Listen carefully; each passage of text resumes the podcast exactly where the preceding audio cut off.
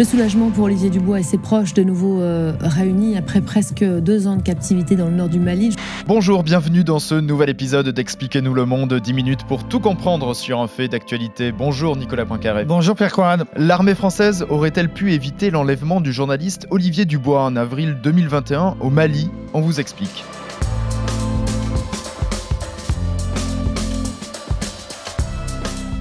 C'est une affaire pour le moins embarrassante pour les autorités françaises. Deux mois tout juste après le retour d'Olivier Dubois en France, quatre médias, dont Le Monde et Libération, révèle que le journaliste était suivi de près par les militaires français de la force Barkhane, mais qu'il n'aurait rien fait pour éviter son rapt par des djihadistes. L'histoire est à peine croyable, et pourtant il y a au moins trois bonnes raisons d'écouter ce podcast, Nicolas. Alors d'abord, c'est un véritable euh, roman d'espionnage qu'on va vous raconter. L'armée française, effectivement, a, surveillé un journaliste français et a même envisagé de, de l'utiliser à son insu.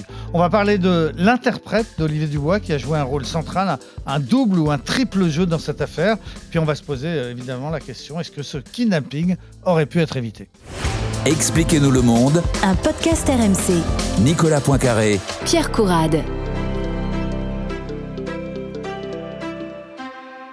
On avait tous poussé un ouf de soulagement en mars dernier lorsque les premières dépêches AFP nous apprenaient la libération d'Olivier Dubois, le journaliste français qui travaillait notamment pour Libération, euh, détenu depuis deux ans au Mali par un groupe djihadiste. On avait même consacré un épisode hein, d'Expliquez-nous le monde sur ses conditions de détention particulièrement difficiles, ses tentatives d'évasion infructueuses.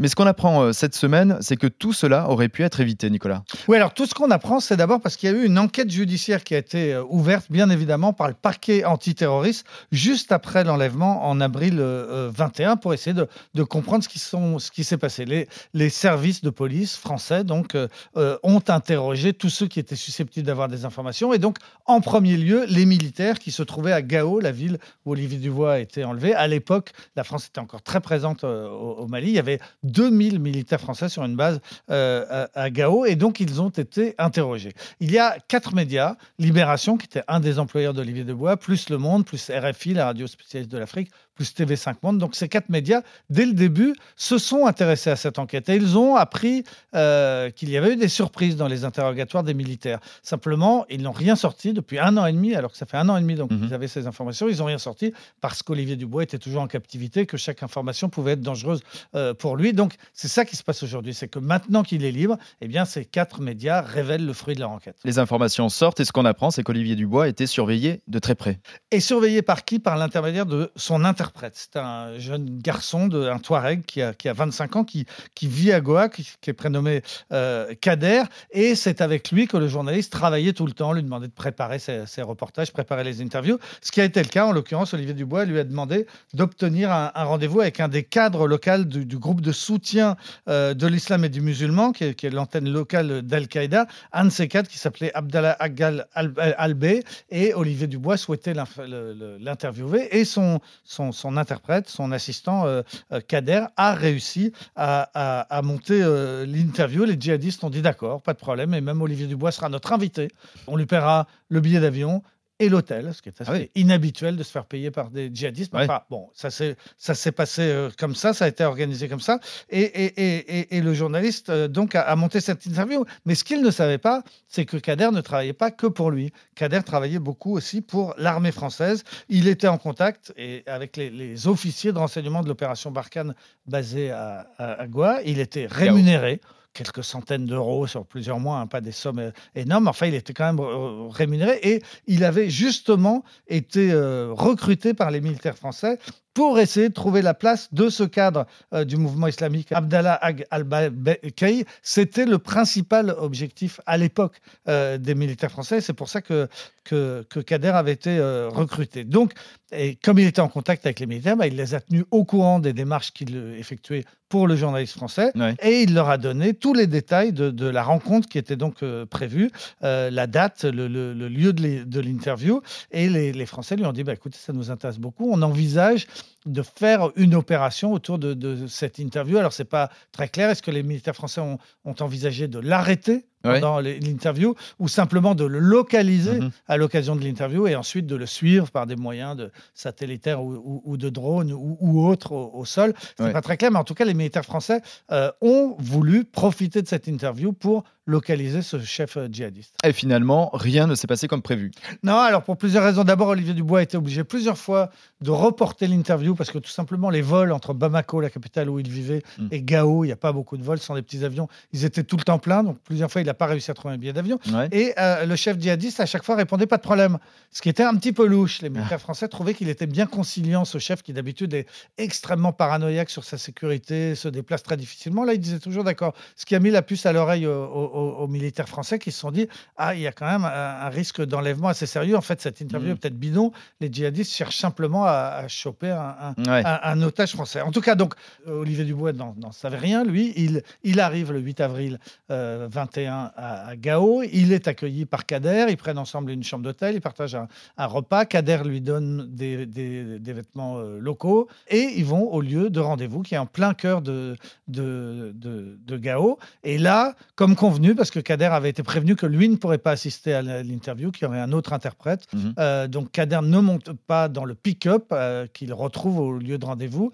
euh, un pick-up avec quatre ou cinq hommes à bord. Olivier Dubois, lui, sait qu'il a rendez-vous pour, pour cette interview et il monte dans ce, ce pick-up et il disparaît et ça va durer donc plus de deux ans. Ça devait durer quelques 45 minutes. C'était Ouais. prévu pour une interview de 45 minutes.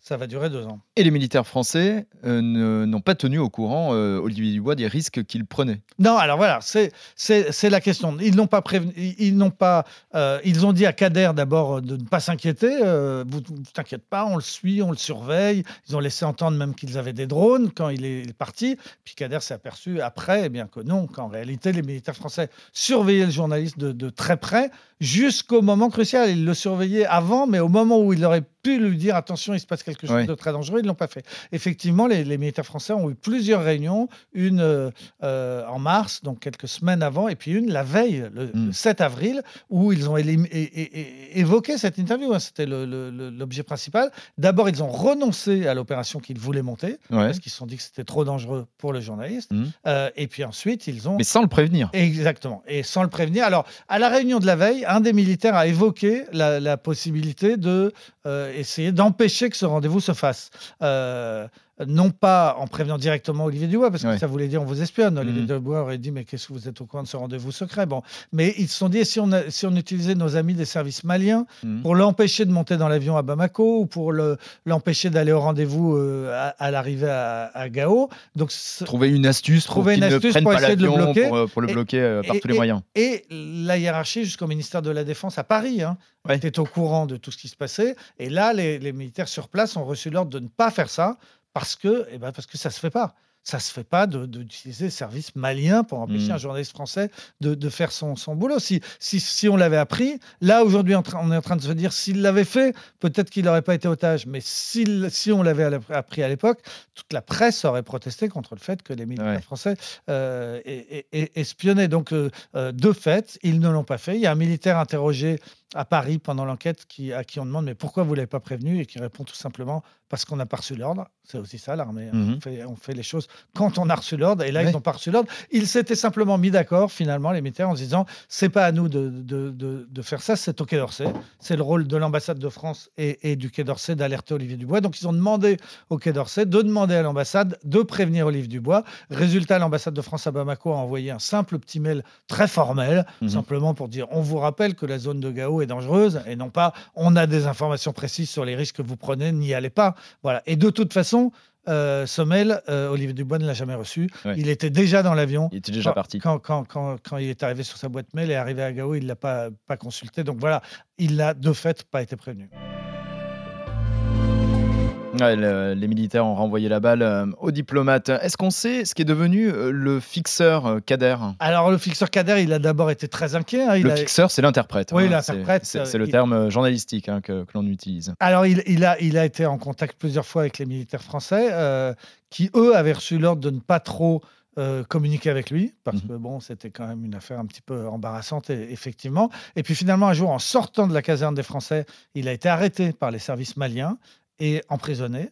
Les services maliens lui reprochaient d'avoir joué un triple jeu. On savait qu'il avait un double jeu, puisqu'il Oui. travaillait pour Libération, enfin pour les médias français, il travaillait pour les militaires français, Mhm. et, les, et, les, et les Maliens ont dit vous travaillez aussi pour les djihadistes. Ouais. Il allait savoir s'il n'avait pas un quadruple jeu, il devait aussi communiquer un peu avec l'armée malienne. Enfin, peu importe. En tout cas, les Maliens n'ont pas apprécié le niveau de contact qu'il avait avec les djihadistes Ouais. et l'ont emprisonné euh, dans un premier temps. Depuis sa cellule, il a réussi à trouver un téléphone et il a appelé ses contacts au sein de l'armée française Mhm. et il leur a dit vous m'avez trahi. Euh, donc il se sentait lâché, abandonné. Euh, finalement, il a été inculpé donc pour intelligence avec l'ennemi. Euh, il a été remis en liberté il y a quelque temps et là, il attend son procès. Finalement, Nicolas, est-ce qu'on peut parler, c'est la question hein, que l'on se posait au début de, de cet épisode, est-ce qu'on peut parler d'une faute de l'armée française Faute, ça me paraît un petit peu fort. On peut peut-être parler d'un ratage. Le Monde, qui raconte l'histoire à sa une, parle des erreurs de l'armée Mhm. française. C'est peut-être le bon, le, le- le bon terme. Euh, euh, c'est effectivement troublant de voir que des militaires français ont espionné un journaliste français. Faut pas être naïf, ça arrive, ça arrive tout le temps. Ça m'est arrivé à Sarajevo. J'ai parfois été suivi par des Français parce qu'ils savaient que j'enquêtais sur quelque chose qui les, les intéressait. Donc c'est pas exceptionnel. Faut pas jouer les, les- les vierges effarouchées. Ce qui est troublant, c'est que ils l'ont beaucoup surveillé jusqu'au moment crucial. Quoi. Ils l'ont beaucoup surveillé et puis ils l'ont raté pile Ouais. poil au moment où il se faisait enlever. C'est euh, c'est troublant.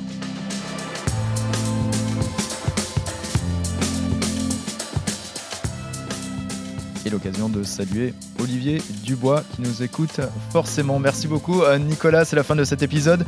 Euh, Merci de nous avoir suivis. Si vous avez aimé, n'hésitez pas à en parler autour de vous et à vous abonner. Nous sommes présents sur toutes les plateformes et sur le site et l'appli RMC. On se retrouve la semaine prochaine. À la semaine prochaine, Pierre.